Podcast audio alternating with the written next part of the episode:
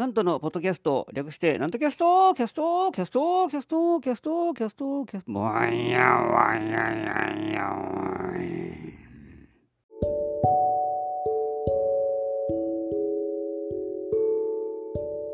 はい、皆様ご機嫌いかがでございますか上方講談界の宮根誠司こと、旭堂南斗でございます。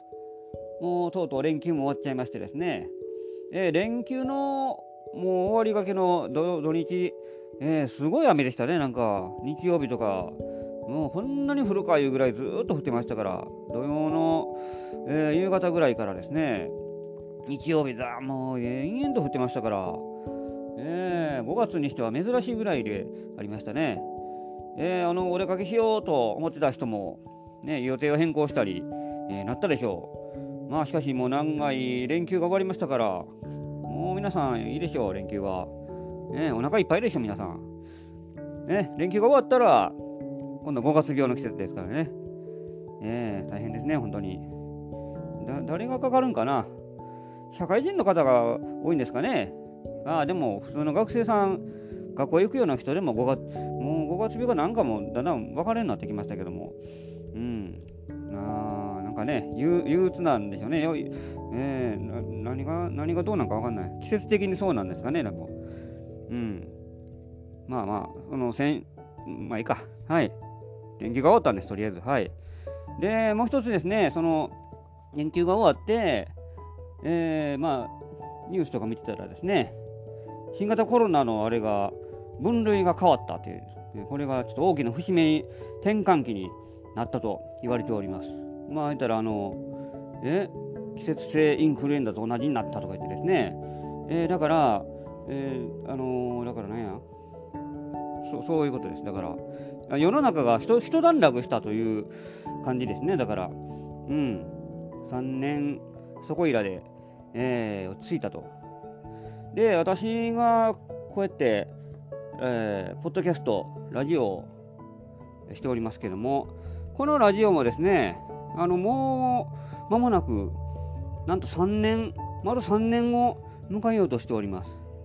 で、まあ、えー、コロナが始まってからこのラジオを始めたわけなんですが、まあ、コロナが一段落したということで、で、えー、もう間もなく、えー、丸3年を迎えた、まあ、この節目、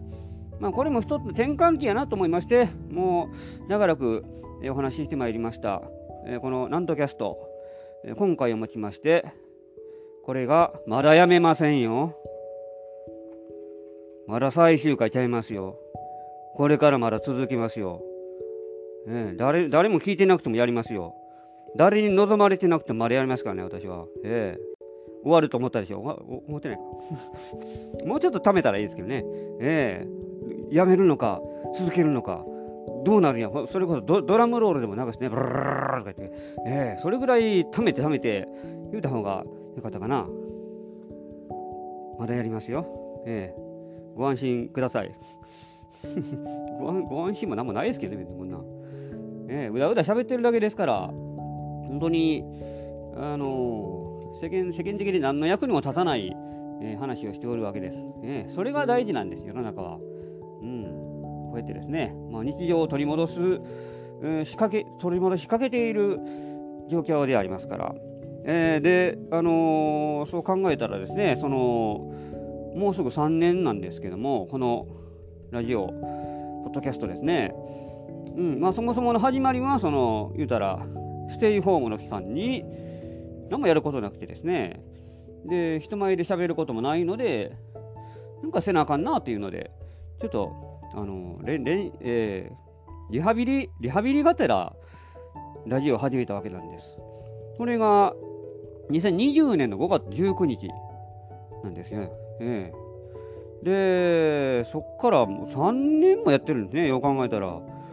なんこのしょうもないラジオをずっと3年もやってるんですね。継続は力なりと言いますけども、何の力にもなって、なんかそんなことないですよね。もうなんか、なんか力になってるはずですから。えこれを元にして、私はずっと FM 大阪に、えー、起用してもらおうと思って、日々喋っているわけでありますけども、えー、うんともすんとも言われないんで、えいつかその日を待ちわびながら、あのこうやってですね、お話ししております。えー、しかし3年もう喋っているわけです。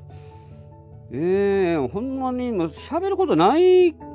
ことが結構多いです、多いはずなんですけど、まあ、なんやかんや言ってなんか喋ってますな。えー、もう喋ることない時はもうほんまにくだらん話ばっかりしますし、で、果たしてこれ、どんな話今までしてたかなと、ちょっと、ちらっとだけ振り返ったんですが、一番再生回数が多かったと思われるのは、これ、あの、ぼやっと調べただけですから、よくちゃんと調べて、でも一番多かったのが、27回目、割と初期の方ですけども、あちなみに今回152回目なんですが、27回目の放送、教えてなんとさんが多かったです、結構。お今のところ一番じゃないかな、これは。あのー、何喋ったか覚えてないです、全然。何の話しましたかね。あの、ついで、ちなみに言うと、一番少なかったと思われるのが、何回目かなあの、50回目ぐらいかなまた電話ボックスに坊や噛まれるっていうタイトルのラジオです。これは覚えてます。三面記事的な話を、えー、本見てたのを、それを、えー、おしゃべりしてという放送やったんですけども、思いのほか人気がなかったという感じでありました。うん。まあ、何が受けて何が受けないっていうのは分からないですけどね、それ。皆さんタイトル決めて、その、や、あの、聞いてるのか、それともたまたまそういうタイミング、皆さんが聞かないタイミングで、なんか日、月がつけば時が経って、もう完全に皆さんからスルーされているから、結果的にそうなっただけかもしれないですが、えー、どうなんですかね。面白い面白いよね。私は面白いと思って喋ってるんですよ、でも。うん。うだうだ、うだうだ喋ってるだけですからね。うだうだ喋ってる。だから、今週何話そうかなって。えー、うだうだ話す中でも、それなりにあるはずなんですが、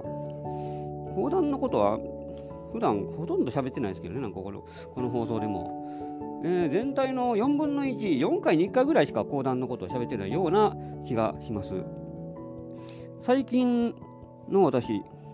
だと、あのよくですね、乳酸菌飲料を私は結構飲むんです。まあ、あの一番某スーパーの、えー、某安いもんですから、はい。別に体にいいとかなんとかそういうのじゃなくてですね、なんとなく美味しいから飲んでるだけですから、はい。乳酸菌1億個とかですね、ありますけど、乳酸菌はもう私も1個でいいんですけどね。1億個もいらないんで1個だけでいいんですけど。えー、飲んだから体がなんか健康だとかそういうのはあんまり感じないですけども。うん、ただなんとなし飲んでる。で、最近とあるお客さんからちょっとええ乳酸菌飲料をもらいまして。これが皆さんご存知ですかね、これ。ヤクルト1000。あのー、スーパーでもちらほら見かけるんですが、いつも売り切れになってるんです。ね、入荷が、なんか在庫がないとか、えー、入荷が、えー、製造が追いついてないとか、なんかその、えー、すごい人気らしいですね、これ。何が人気なんやろうと思って、私もずっと、まあ知らん顔したんですが、その、お客さんからもらいまして、飲んでみてですね、えー、ちょっと、あの普段飲んでる安物のやつとは、ちょっと違うな。結構濃厚やなという感じで、うん、飲んでまして。で、よう見たら、あのー、効能っていうかですね、これを飲んだら、睡眠が改善されて、えー、良い眠りを得られるというふうに書いておりまして、あ、そうなんかなと思って。で、まあ、それを飲んだ、読んだからかもしれないですが、なんとなくここ最近、睡眠の質が良くなって、なんか目覚めがいいような気がするんです。まあ、気のせいかもしれないですけど、うん、あの気温のちょっと暖かくなったので、えー、なんかちょうどいい感じになったせいもあるかもしれないですけども、えー、そのヤクルト1000を飲んだおかげもあると思います。えー、そういう、やっぱ違うなと、ちょっとなんか体が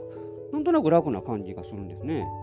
えー、でもこれ、今まで買うたことないので、いくらするか知りませんが、結構高級品じゃないでしょうか。えー、そこで、ほんでまた、常に品切れ状態でありますから、ね、1人1本限りでとか言ってね、えー、書いてますからね、ああ、やっぱそれぐらいの価値はあるのかなと、ちょっと実感しております。うん、なかなかこういうのバカにならないですね。この間のレッドブル文学の文楽か、文楽の話しましたけど、しましたけど、レッドブル飲んでも、もう大した効果なかったですけどね。もう劇的に目がギンギンになるとか、それぐらいのことを考えてたんですけども、全然そんなことなかったなと。逆に眠たかったぐらいやと。でもヤクルト1000は、睡眠の質がものすごい良くなったような気がします。えー、こういうのすごいですね。ようできてますね。あのー、夢を見まして、寝てる、寝てる夢ですね。その、これもあのよく覚えてないんですけどね。このよく覚えてない夢の話をしようとする自分も自分なんですけども、とある寄せに、寄せとか営業か、営業、寄せなんかな？に出る夢を見たんです。それが、まあ、漫才の方とかとなんか一緒の、えー、舞台でですね、爆笑問題とか、中川家さんとか、そういう方々と一緒に、えー、出る舞台に出るその中で出番が私が入っているというのをなんか見ましてそこだけしか覚えてないんですけどね。ええうん、本当にぼやっとした感じであのー、大体それでちょっと気になった夢ってたまに、まあ、今ネットとかでね、夢占いとかできますから、それで調べたりしますけども、大体、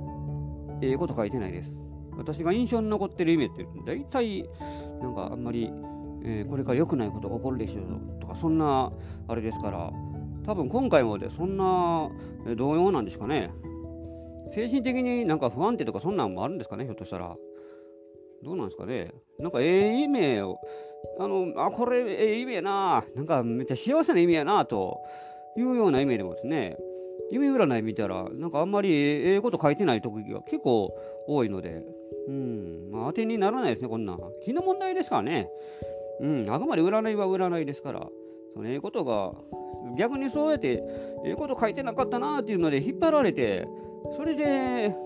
ええことない方向に引っ張られる可能性がありますから、あまり気にしたらダメなんですよ、こういうのね。ええ、意味やったなで終わって、うん、なんか、なんか幸せな気分をずっと引きずってたら、多分幸せになるんでしょう。はい。そんな感じ、えー、なんでしょう。はい。本当にぼやっとした、えー、話ですね、これも。ぼやっとした話特集にしましょうかね、今日は。はい。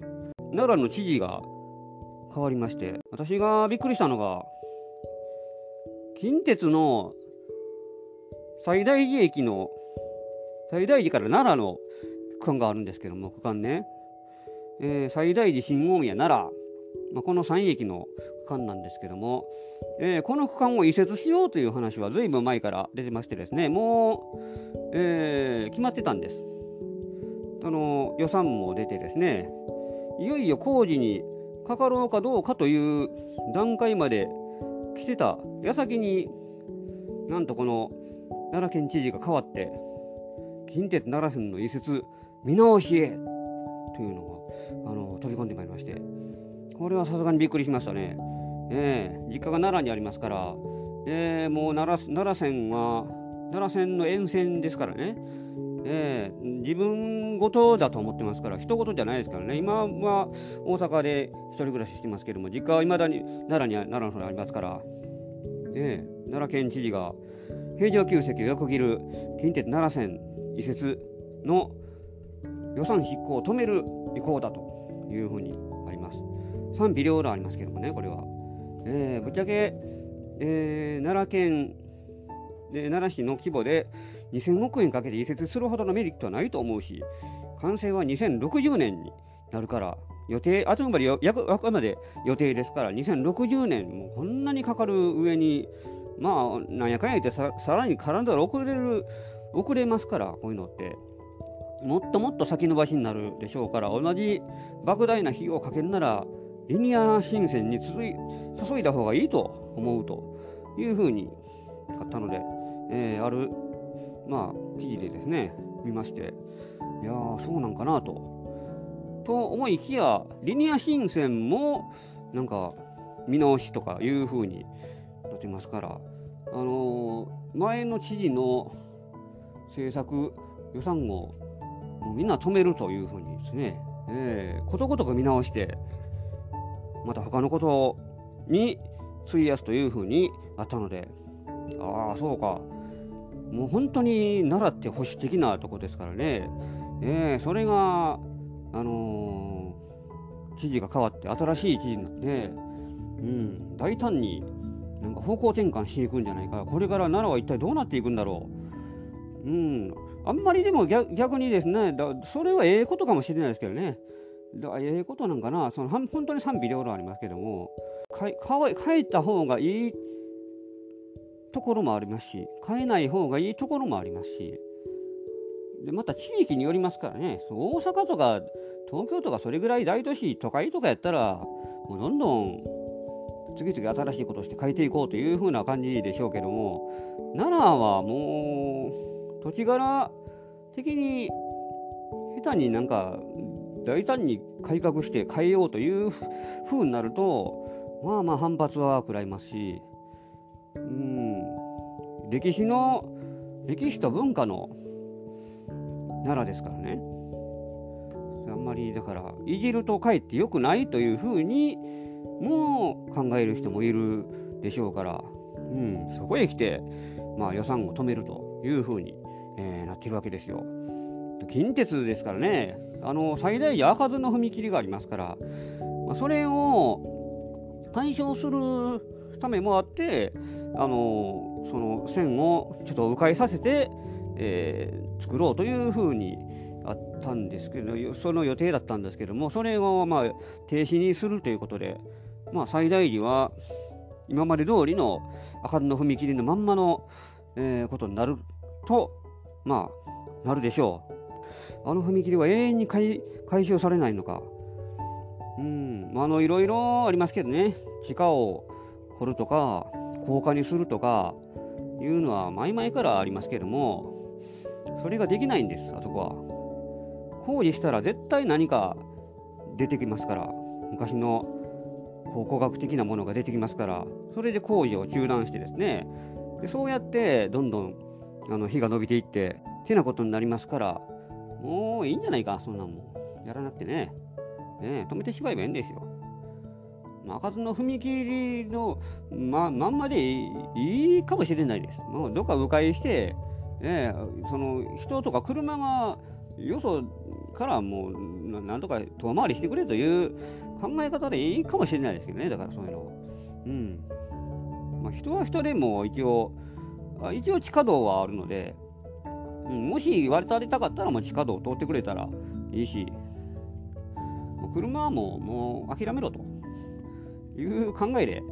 いいかもしれないですね、だからそういうのって。うん。なんかふとふとそういうことを、えー、思いました。はい。で、でとか言いながらもう、もうな何もないんで、あの、言いたいことはこれだけです、今日は。うん。なん、何の話？はい。まあ、何の話？あ、そうそう。そういや、忘れてた、あの、また南海電車のね、ナッツ、そう、フリーペーパーも手に入れたんですよ。あの、駅前さんが行くの最終回なんです、今日。今回ね、今月、特別号と書いてますよ。これ、弘法大師、えご誕生1250年、高野山で限定御朱印巡りって、あと、これを、これはもう、一時一句もう全部読んでやろうというつもりでおったんですけどね、え、時間がなくなってしまいましたよ、もう。なんでこんなことなんねえー、御朱印巡り。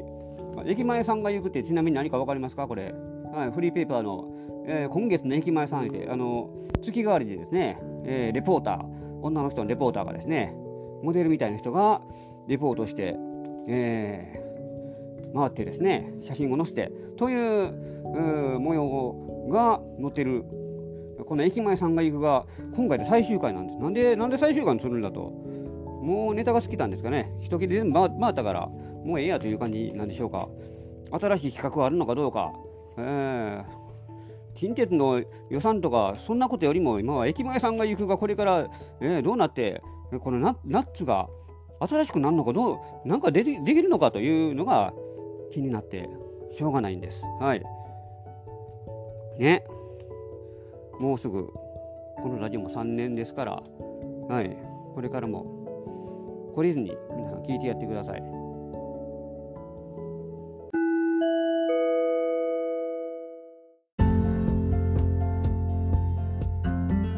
てなわけで今週もお送りしてまいりましたなんとキャストでございます。